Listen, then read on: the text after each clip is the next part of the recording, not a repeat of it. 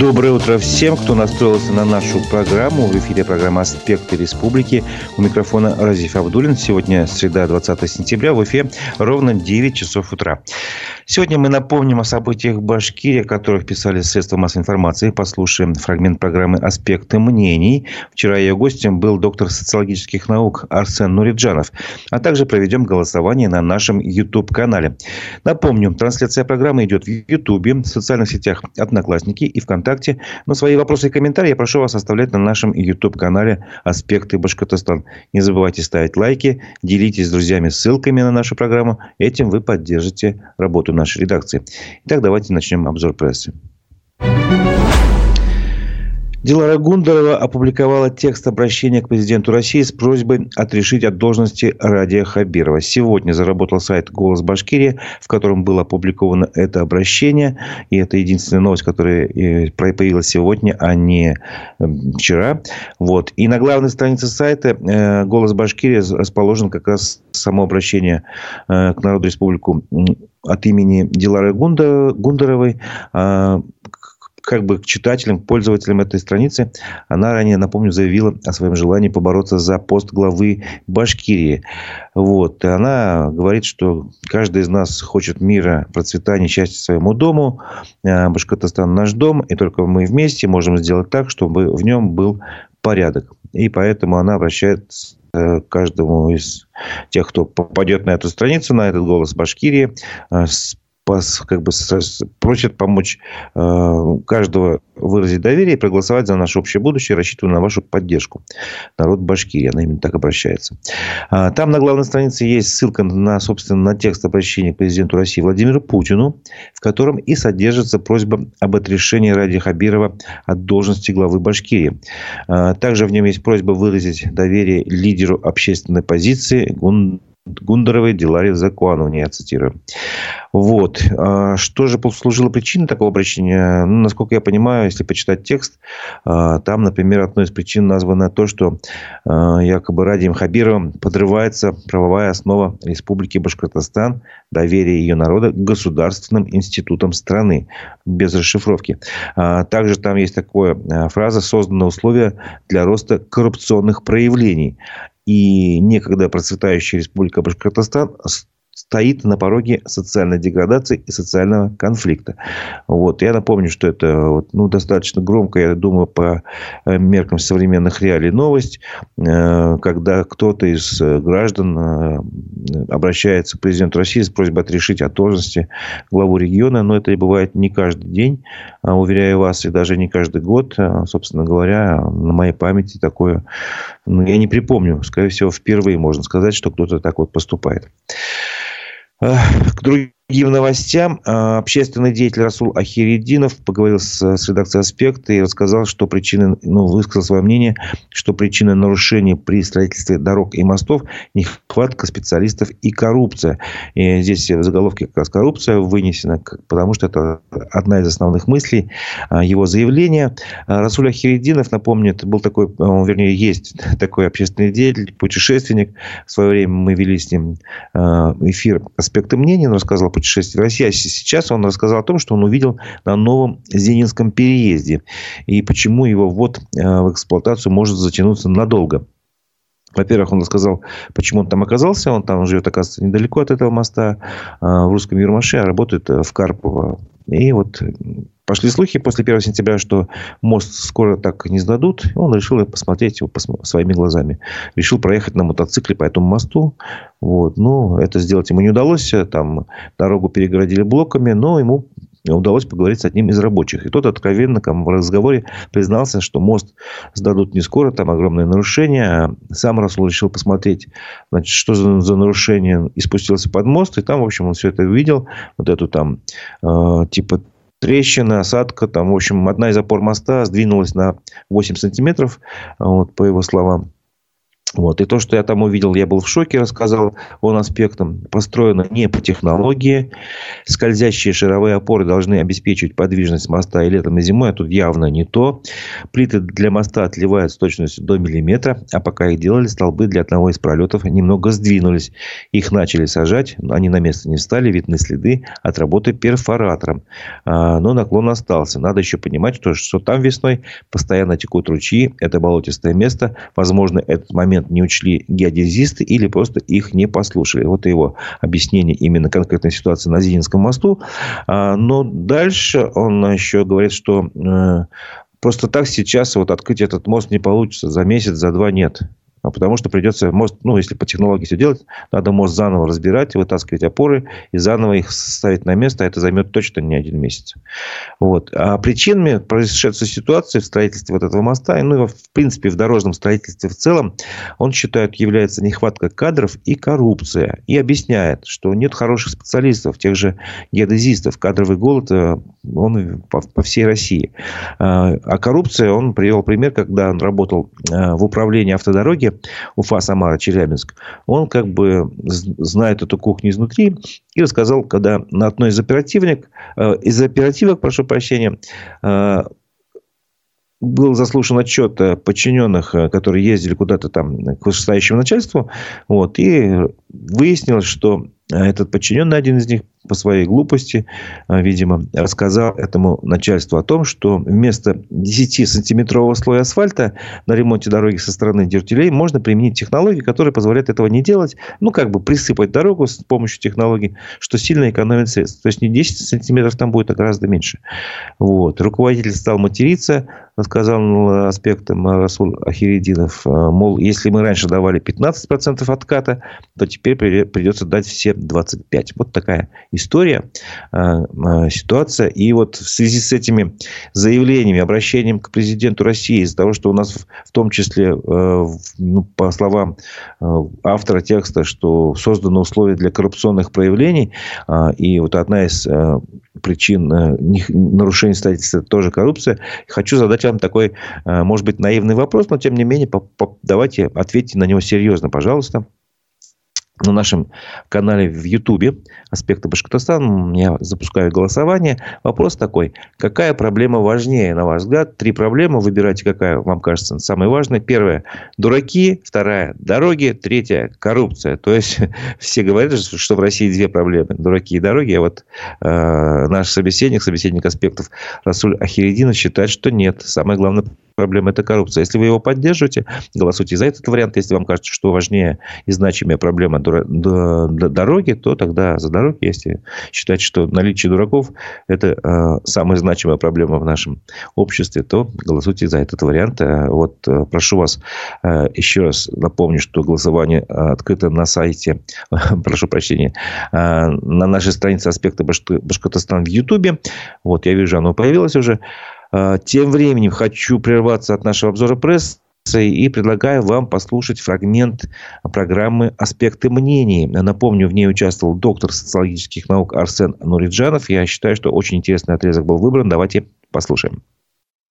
Ради Хабиров проводит совместное заседание СПЧ и общественной палаты. Посмотрим, какие будут оттуда новости. Это все здорово. Но опять же, все это мертворожденные такие игрушки, которые даже при великом иноагенте Мурзагове общественная палата была ноль без палочки. А сейчас она ноль с минус двумя палочками будет. Совет по правам человека как не решал принципиально важных вопросов, так он их и не решает. То есть все это обманки, обманки. Ну, хочет Хабиров ими заниматься, ну пусть занимается. Но это показывает уровень его, его администрации, что вместо того, чтобы заниматься реальными вопросами, реально раскапывать нарушения и факты, которые до него доходят, а то, что до него доходит, это вот Гундорова рассказывал Девара. Вот чем должна власть заниматься. Вот если бы она занималась бы этим, а потом бы еще и совет, и общественники, и эти общественники совет бы контрольно-счетной палаты бы сегодня объединились бы и сказали бы, что вы знаете, товарищи друзья, вот у нас есть заявление Гундоровой, Давайте, прошу вас, вместе навалитесь на прокуратуру, на МВД, трясите их, что сделано, возьмите под контроль. Смотрите, тут же только в одном ее выступлении можно найти убыток республики свыше 500 миллионов рублей в месяц. Давайте будем их искать. Да, я понимаю смысл. А собирать их просто была-была о чем? Дилара Гундорова, это экс-чиновница, была серия публикаций в изданиях Пруфа о том, как она рассказала, какие у нас дела творятся в правительстве. Последняя публикация немножко смутила. Она заявила о том, что намерена избраться главой Башкирии. Как вы считаете, это просто какой-то хайп или действительно какое-то серьезное намерение? Насколько я помню, у нас там в сентябре следующего года выборы главы республики, да?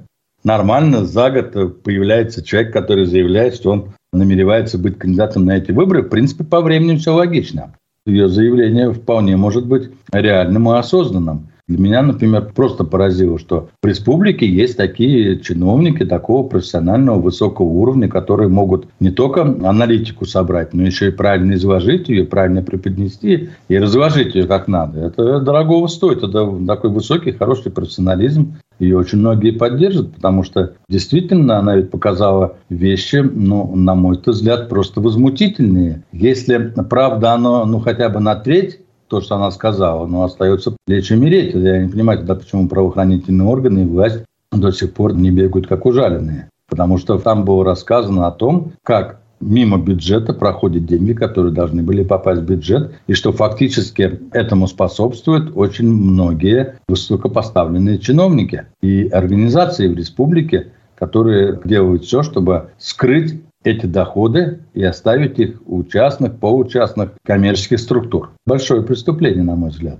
Тут есть о чем работать. Не касаясь фактов, которые она излагала, вот, вот эти ее выступления, серии публикаций, это, на ваш взгляд, избирательная кампания, то есть старт избирательной кампании, или просто попытка сделать ее публичной, э, вынести ее в публичную сферу, чтобы она получила какую-то защиту, что ли, публичную, э, публичный контроль?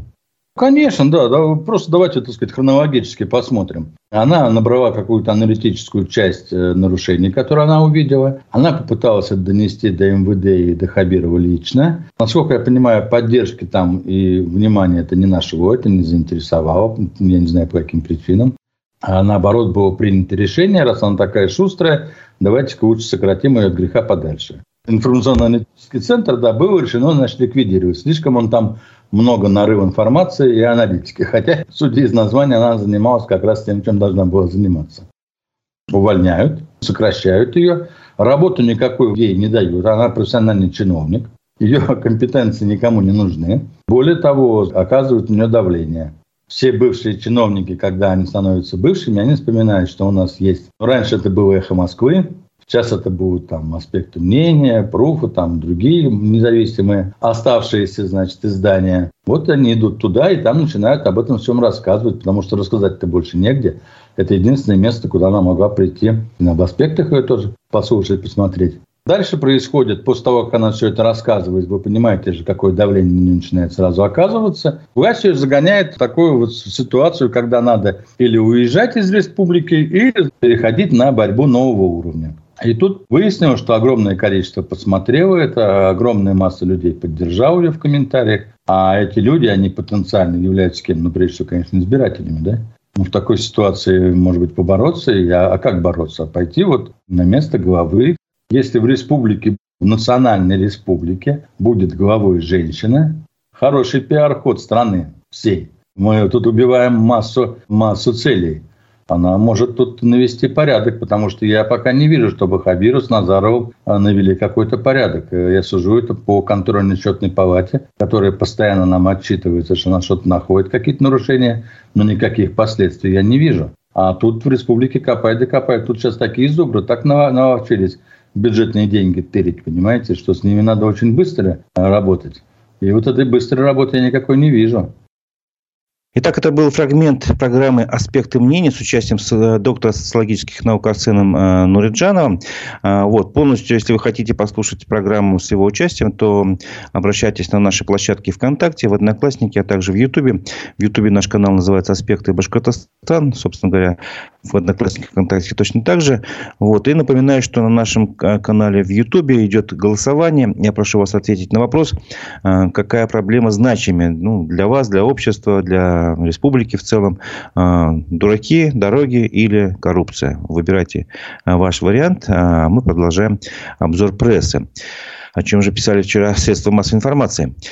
Башкирия заняла второе место в стране по числу исков против мобилизации. Об этом сообщает Верстка.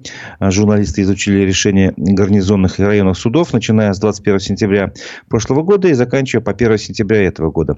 В общем, что выяснили журналисты? Насколько они решения, во-первых, смогли найти? Естественно, может быть, не все, но, по крайней мере, как минимум 761 человек из разных регионов России подавал иск к призывной комиссии по мобилизации. И каждый 15 выиграл, сообщает Верстка жестко. Согласно исследованию, значит, 172 человека обратились в суд в первой неделе после объявления мобилизации, а остальные, ну, получается, почти 600 человек после того, как уже попали в учебные части или в зону проведения специальной военной операции. А, все они, естественно, пытались убедить суд в том, что их мобилизовали незаконно, просили вернуть домой, но выиграли только 52 человека из мобилизованных. Вот. И в этом списке э, из тех, кто подавал э, значит, иски в суд, из тех, кто выиграл, ну, вернее, из тех, кто подавал, э, на первом месте жители Красноярского края, таких было 64 иска, и 20 из них они выиграли, кстати. Вот. А на втором месте Башкирия, из Башкирии 59 мобилизованных подавали иски, значит, об обжаловании мобилизации, 6 человек выиграли, на третьем месте Свердловская область. Что еще удалось выяснить журналистам, что самые высокие шансы шансы на победу в суде оказались у тех, кто смог оформить себе бронь по месту работы. Из тех, кто выиграл, из 52 человек, напоминаю, 39 э, человек, раз они вот э, причиной победы была то, что у них была такая бронь. А 9 человек вернулись домой благодаря тому, что в семье воспитывали троих детей. Вот. Э, напомню, что это хоть и было негласное указание Министерства обороны, таких отцов как бы суд решил вернуть домой девятерых. Один вернулся домой после того, как в суде выяснилось, что на момент мобилизации у него была непогашенная судимость. Причем за вождение в нетрезвом виде, оказывается, вот э, по закону его нельзя было призывать, раз у него была, была такая непогашенная судимость. А еще один э, мобилизованный выиграл суд, потому что сотрудники военкомата нарушили закон, вручили ему повестку не по месту жительства. То есть он жил, допустим, в городе, там, не знаю, под Москвой, а вручили в Москве Москве. Вот. Э, также два человека выиграли свой суд по из-за того, что у них была отсрочка по болезни уже после того, как они были мобилизованы. В том числе такая история случилась с Фанисом Ганиевым из э, башкирского города Салават. У него до мобилизации врачи сначала обнаружили кисту в головном мозге. Когда он обратился с иском в Салаватский городской суд, тот назначил заочную независимую медицинскую экспертизу. Врачи подтвердили, что диагноз реальный. По закону с таким заболеванием можно призывать в армию, но суд решил, что мобилизация все равно была незаконной, а, потому что, по мнению судьи, судьи, врачи в военкомате подошли к обследованию неформально. Они, в общем-то, не обследовали э, Ганиева и неправильно установили ему категорию годности. Ну и что еще необходимо э, добавить, что все, кто пытался оспорить мобилизацию на основании своего возраста или необходимости ухаживать за больным родственником, все они проиграли. Тем временем в Бешпилявском районе простились с погибшим в Украине Вячеславом Семеновым. Это случилось вчера. А, об этом сообщил глава администрации района Артур Зарипов. Вот. Он погиб 8 сентября, посмертно награжден орденом мужества. А, ну, из открытых источников, если посчитать, э, из Башкирии уже погибло в зоне специальной военной операции 962 человека. А, к экологическим темам в Уфе зафиксировали превышение предельно допустимой концентрации формальдегида и сероводорода. А, Башгидромедцентр опубликовал данные наблюдения за 15-16 сентября. И вот там 15 сентября а, на проспекте Октября 14 обнаружили концентрацию формальдегида на уровне 1,6 ПДК. То есть больше предельно допустимой нормы в 1,6 раза. Вот. А в этот же день уже на улице Ульяновых 57 э, зафиксировали концентрацию сероводорода, э, сероводорода, которая превышала норму в 2,5 раза. В 2,5 раза. Вот. На следующий день утром в 7 часов утра уже снова в Черниковке на Ульяновых зафиксировали уже 4,4 ПДК сероводорода.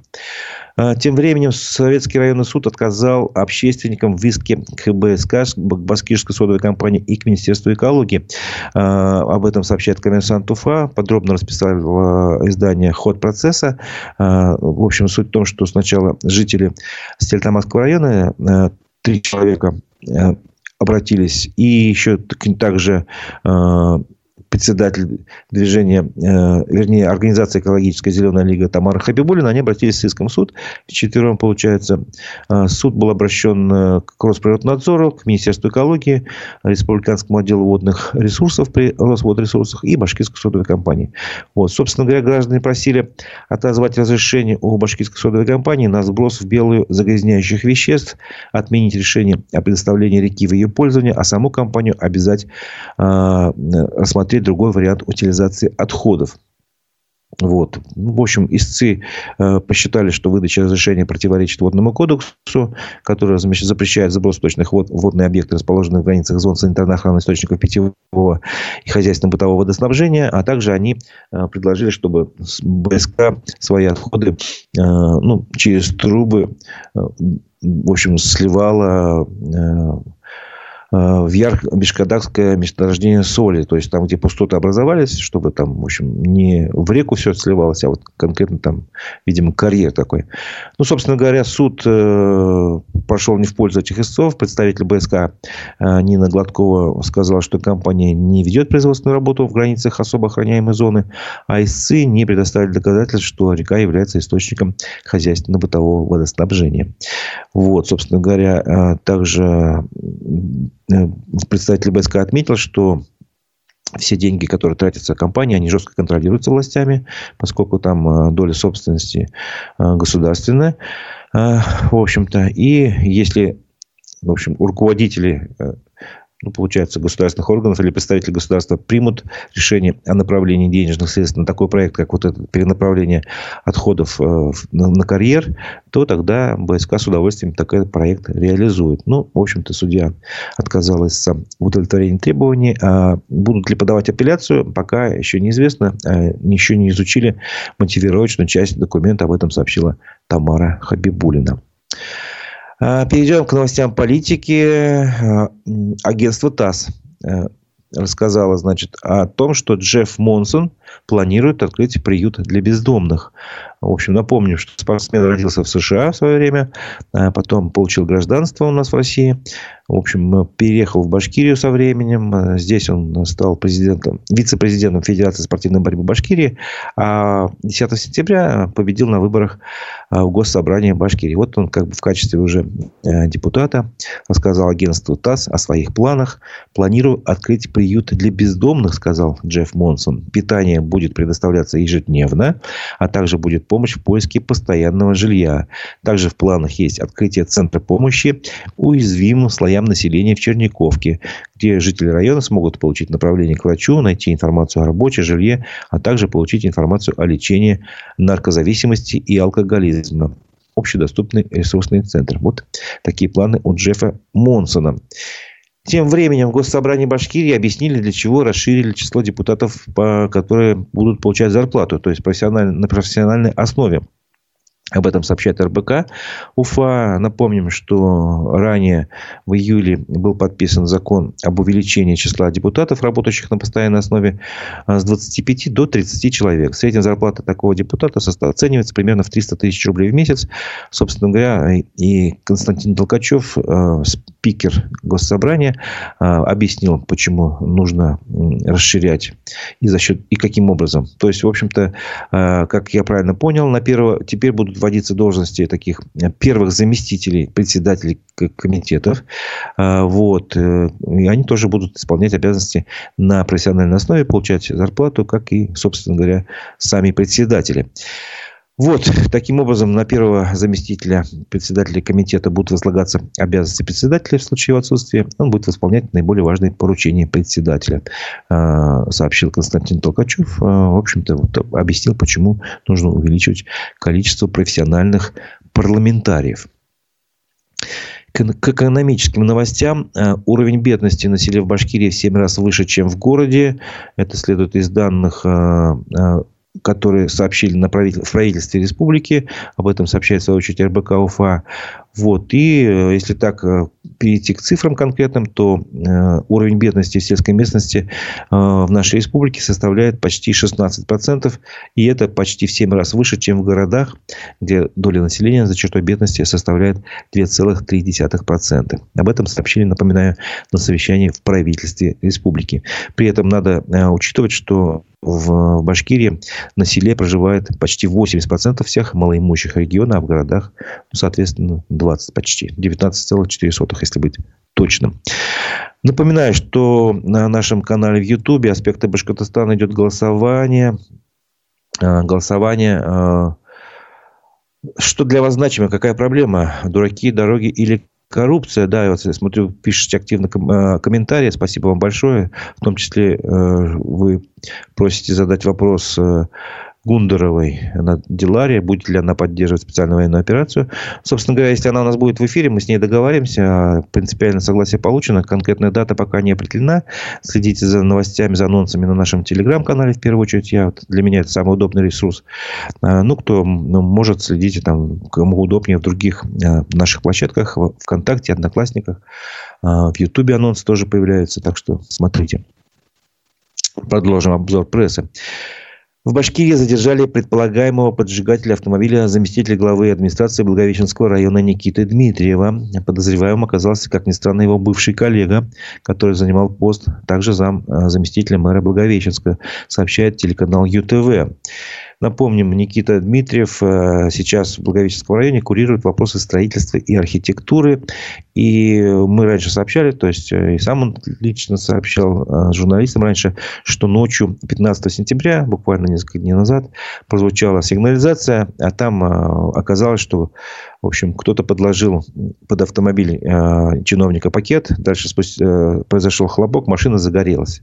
В общем, сам чиновник работает в Благовещенске, но живет он в Уфе, на улице Дагестанской. Вот как раз на улице Дагестанской, где этот поджог и произошел, коллегу Никита Дмитриева привез его брат. То есть, тут еще и родственник замешан брата. Об этом телеканал ЮТВ сообщает. Э, по словам замглавы района, мужчина дал показания на своего родственника. Тот не признает свою вину, но все доказательства указывают на него, заявил Никита Дмитриев. Дмитриев. А, добавим, что а, эти двое братьев были задержаны вечером в пятницу, 15 сентября. А, вот. Один из них дал признательное показание, а второго уже, получается, пару дней позже, 17 сентября, решением суда поместили в СИЗО. Об этом сообщил телеграм-канал «Честно говоря». К другим таким э, новостям, полупроисшествие, полукриминал. Э, в Уфе уволили учительницу, которая обмотала студента скотчем. Э, сама преподавательница так и не объяснила свое поведение, сообщает УФА-1. Напомним, 7 сентября в социальных сетях появилось видео, на котором было видно, как одно, один из студентов замотан скотчем красным таким. Вот, якобы это сделала учительница, которая на него разозлилась из-за его неправильного ответа или, возможно, поведения какого-то. Вот, и она замотала его скотчем. Позже стало понятно, что это произошло в Уфимском автотранспортном колледже. Сначала от работы ее отстранили временно, чтобы ну, как бы разобраться в ситуации. А вот вчера э, директор колледжа сообщил журналистам, что педагог на работу не вернется. Вот. Еще одного человека уволили в Башкирии, но на этот раз в городе Октябрьский, директора Дворца молодежи, и уволили в связи с утратой доверия. Об этом сообщили прокуратуре Башкирии. Женщина была призна, вин, признана виновной судом в вымогательстве взятки, служебном подлоге, мошенничестве. Ее приговорили к 8 годам лишения свободы. Вот. Ну, в общем-то, если коротко историю напомнить ее, э, суд установил, что директор напомню, Дворца молодежи в Октябрьском а, с 2018 года получала от сотрудников деньги за покровительство и за то, что она их как бы не наказывает. Вот. Всего ей передали таким образом более 700 тысяч рублей. Ну, давайте немножко к позитивным новостям перейдем в общем-то, ну, например, Ради Хабиров рассказал своих, э, о своих замыслах изменить улицу Октябрьской революции, э, опубликовав видео в своем телеграм-канале. Вот, по словам э, главы республики, всю дорогу по улице Октябрьской э, революции перекопали, чтобы со временем сделать, сделать из нее некий уфимский Арбат, полупешеходную зону с очень широкими мостовыми тротуарами. Вот. Э, мы сохраним эту дорогу, она очень важна, сказал Ради Хабиров. И вместе с тем здесь будет прогулочная зона. Он пообещал, что в каждый из тех домов, которые находятся на этой улице, э, придут люди с краской, штукатуркой, и, значит, наведут там порядок сами дома сохранят. По словам Ради Хабирова, это объекты культурного наследия. Здесь вместе со строителями должны работать археологи и ученые. В общем-то, вся вот эта реконструкция дойдет до набережной реки Белой, чтобы сделать новую такую а, прогулочную зону, чтобы жители и гости Уфы могли совершать интересные прогулки. Но это задача не одного года, отметил а, глава республики Ради Хабиров. Э, РБК Уфа сообщает, что Министерство транспорта Башкирии решил купить, э, решило купить 58 автобусов малого класса для малых городов и сельских поселений. Начальная максимальная цена контракта составляет более 252 миллионов рублей. Аукцион, э, заявки на участие в аукционе принимается до 26 сентября, сообщает издание. В общем, автобусы будут малого класса на минимум на 19 посадочных мест. В общем, там э, все транспортные средства должны быть новыми, должны быть выпущены не ранее 2023 года. А сами автобусы покупаются не за свой счет там, бюджета, а за счет федерального казначейского кредита. А это, если я не ошибаюсь, по 3% годовых на 15 лет такие деньги берутся. Вот, э, в общем, да, автобусы должны поставить в течение 60 дней с момента заключения контракта. Вот, таким образом, такая новость. А, еще одна новость, я считаю, позитивная. В Башкирии после жалобы в социальных сетях отремонтировали дорогу и вернули автобус. Это произошло в Илишевском районе. Об этом рассказали аргументы и факты. В свою очередь, э, откуда все произошло. Есть у нас система инцидентов. И вот в этой системе инцидентов зафиксировали жалобу на отсутствие автобусов э, от райцентра Илишевского района до деревни Тупеева. В общем, там автобус перестал ходить потому, просто потому, что дорога разбилась. Невозможно было уже его там э, движение осуществлять, в общем-то, и саму жалобу зафиксировали в середине июля, вот. А уже в первой половине августа этот участок дороги аварийной дорожной службы района отсыпали щебнем. После этого э, муниципалитет объявил конкурс на э, перевозчика, ну, чтобы понять, кто будет перевозчиком. И, наконец, 11 сентября э, перевозчиком стал гос... Э, победителем конкурса, прошу прощения, стал госперевозчик. И движение автобусов восстановили. В общем, получается, вот с середины июля до 11 сентября ну, с помощью социальных сетей системы инцидент удалось решить эту проблему, что очень хорошо, я считаю. Теперь я предлагаю подвести итоги голосования. Напомню, что э, на нашем канале в Ютубе э, «Аспекты Башкортостана» я вас спрашивал, какая проблема значимая для вас. И три варианта ответов. Э, дураки, дороги или коррупция. Теперь посмотрим, что же вы считаете, какой проблему самой такой значимой. Ага, вот итоги голосования закрываются. В общем-то, ожидаемый вариант, ответ. Большинство проголосовало за коррупцию, 62%, соответственно. А на втором месте такая проблема, как дороги, вы, прошу прощения, дураки, как ни странно, 31%. Хотя, в общем-то, наверное, это не удивительно. И на третьем месте дороги, э, соответственно, 7%. Э, спасибо большое, что вы активно участвуете в голосовании. Практически все, кто, кто смотрит эфир, э, не забывайте ставить лайки. Вот это делают пока не все. Так что вы поможете работе нашей редакции, если еще поставите несколько лайков. А, продолжим обзор уже прессы, наверное, собственно говоря, на этом я заканчиваю. Но у нас еще не закончилась повестка, поскольку я знакомлю вас также с информационной повесткой российской и мировой.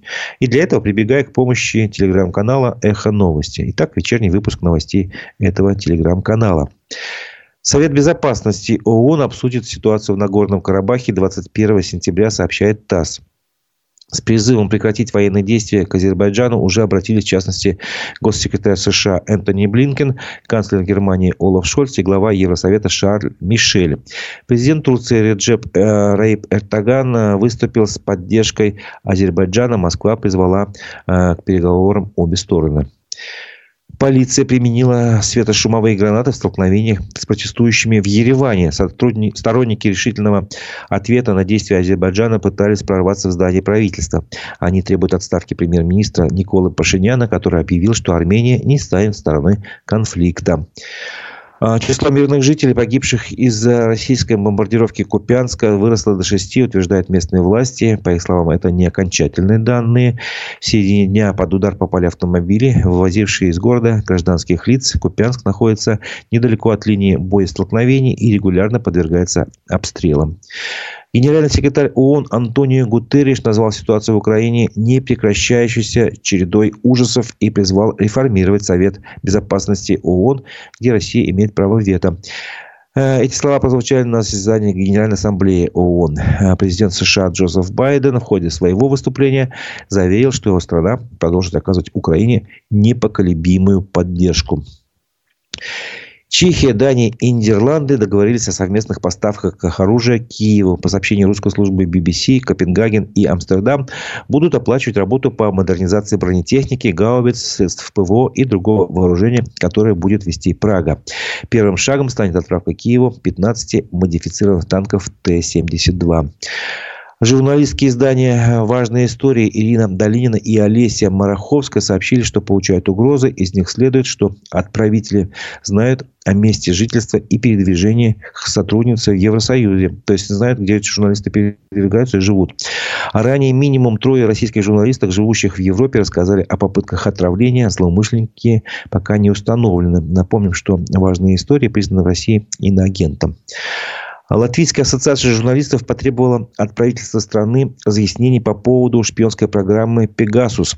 О возможном взломе телефонов с ее помощью ранее рассказала издатель «Медузы» Галина Тимченко еще несколько сотрудников прессы. Создатели программы утверждают, что продавали ее только государственным клиентам. А, также должен напомнить, что «Медуза» э, признана в России иноагентом, а владелец «Медузы» – организация «Медуза Project» нежелательной организацией. Это был вечерний выпуск новостей телеграм-канала «Эхо Новости». На этом наш, наш утренний эфир, наша программа завершается. Я хочу только сказать, что сегодня у нас еще впереди две программы, так что подключайтесь. Ровно в 10.30 я предлагаю вам подключиться к нашему эфиру э, в Ютубе, на канале «Аспекты Башкортостана», в Одноклассниках, ВКонтакте. Э, мы э, пригласили, значит, на связь политолога Аббаса Галямова, который тоже признан в России инагентом. А в 12 часов будет программа Digital Среда. Ее ведущие Владимир Барабаш и Константин Акаемов познакомят вас с новостями Digital Среды, соответственно, и маркетинга. Ну вот теперь я хочу с вами попрощаться. Напомню, до 10.30 у микрофона был Разиф Абдулин. Всего доброго.